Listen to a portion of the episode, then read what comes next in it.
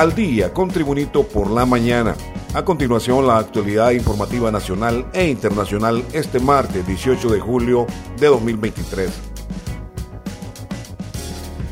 La presidenta del Colegio Médico de Honduras, Elga Codina, denunció ante el Comisionado Nacional de los Derechos Humanos que los directores de los 64 centros de salud de la región metropolitana se sienten atemorizados por las acciones violentas de los colectivos del Partido Libertad y Refundación Libre.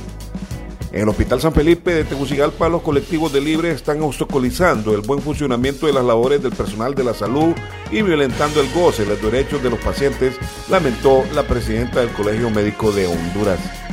Helga Codina espera que se realicen las investigaciones del caso y se aplique la ley porque se deben respetar los derechos que tienen tanto los pacientes como el personal de salud. Este es el reporte de noticias de Tribunito por la mañana. Debido a que todos los ecosistemas están entrelazados, el departamento de Islas de la Bahía en el Caribe hondureño, un lugar rodeado de belleza natural, se verá afectado directamente por la construcción de la cárcel que se proyecta edificar en las Islas del Cisne. Según el experto en medio ambiente César Quintanilla, la basura ocasionada por la construcción de la cárcel y el transporte de materiales hacia la isla serán el principio de la contaminación de la vida marina, además que actualmente los arrecifes de coral se encuentran enfermos. La contaminación podría acelerar que los arrecifes se blanqueen más rápido ya que están afectados debido al calentamiento climático y el fenómeno del niño que enfrenta el departamento insular, indicó Quintanilla. Más noticias con Tribunito por la mañana. Reconocidos juristas señalan que no solo fue el decreto de agresión a la Corporación Andina de Fomento CAP que no se aprobó en la sesión del pasado 12 de julio del Congreso Nacional, sino que también los préstamos que se le aprobaron a la alcaldía capitalina y el subsidio al transporte, entre otros. El abogado constitucionalista Juan Carlos Barrientos señaló que fue un error no sacarlo de la Corporación Andina de Fomento de todo lo que contenía el acta que no se aprobó el pasado 12 de julio. Si no lo hicieron así, todo lo que discutieron queda sin valor ni efecto, porque la ratificación del acta no es nada nuevo, es algo usado en los congresos nacionales desde hace más de un siglo, señaló el constitucionalista Juan Carlos Barrientos. Continuamos con Tribunito por la mañana. La transnacional francesa Total Eren le venderá a la empresa nacional de energía eléctrica NE a 10 centavos de dólar el kilovatio del proyecto eólico de 112 megavatios que construirá en la zona sur del país. La inversión es de aproximadamente 370 millones de dólares y el acuerdo ya fue aprobado entre ambas partes, informó el embajador francés Emmanuel Pineda. Total Eren es una de las subsidiarias de Total Petróleo y va a hacer una inversión grande en Honduras.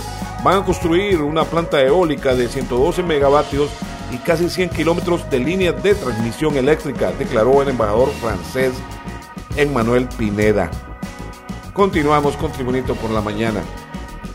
Desde Bruselas se informa la Unión Europea y Honduras firmaron el lunes un memorando de, entendimiento para profundizar en sus relaciones bilaterales y desarrollar un diálogo abierto y regular que abarque ámbitos desde los derechos humanos a la deforestación.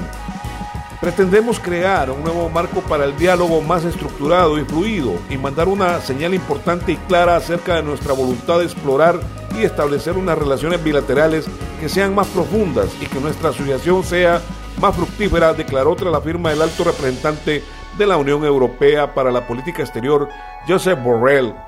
El memorando de entendimiento, agregó el coordinador de la diplomacia europea, servirá para desarrollar un diálogo abierto y regular con Honduras, un paso crucial en el momento con tantos retos geopolíticos como la agresión de Rusia a Ucrania y las consecuencias de esa guerra sobre el aumento de los precios. Una comitiva de Honduras logra mención honorífica en la participación del país en la 64 Olimpiada Internacional de Matemáticas OIM en Chiba, Japón, donde el estudiante Derek Funes obtuvo una mención honorífica. Derek es estudiante del Instituto Terencio Sierra del Departamento de Valle y es su segunda participación en las Olimpiadas Internacionales de Matemáticas. En la primera también obtuvo mención honorífica. La delegación hondureña también estuvo integrada por Omar Suazo, estudiante de Macris School del departamento de Francisco Morazán, y los profesores de la Universidad Pedagógica Nacional Francisco Morazán, Luis Ramos y Debbie Alvarado, miembros del Comité de Olimpiadas Matemáticas y tutores de esta comisión respectivamente. Informaciones internacionales. Desde Washington se informa. El presidente de Estados Unidos, Joe Biden, exhortó a México a que intensifique los esfuerzos de conservación de la vaquita marina y la totuaba, dos especies en peligro de extinción, y amenazó con posibles sanciones comerciales si no hay resultados dentro de un año. En una carta dirigida al Congreso, Biden explicó que ha ordenado a diversas agencias federales mantener una reunión de alto nivel con el gobierno mexicano para abordar los pasos a seguir para reducir el tráfico ilegal de totuaba y asegurar la conservación de la vaquita. En ese encuentro, Washington exhortará a México a fortalecer la implementación de la Convención sobre el Comercio Internacional de Especies Amenazadas y establecerá un calendario para revisar los avances en la protección de ambas especies, es decir, la totuaba y la vaquita marina. En informaciones deportivas, desde Florida, Estados Unidos, informa. El astro argentino Lionel Messi y Sergio Busquets participaron en su primer entrenamiento con el Inter Miami sonrientes y enfundados en la camiseta blanca y gris de la práctica del equipo de la MLS norteamericana. Durante parte del entrenamiento en el Florida Blue Training Center, situado junto al DRB PNK Stadium del Inter Miami, Messi y Busquets calentaron junto con el delantero venezolano Josep Martínez, que pareció el encargado de contestar las preguntas de los, dos, recién llegados. Como parte de su rito de aceptación en el equipo, sus nuevos compañeros formaron un pasillo por el que corrieron los dos exjugadores del Barcelona mientras recibían palmadas en la espalda bajo la atenta mirada de Tata Martino, el entrenador argentino del Inter Miami, y de decenas de periodistas.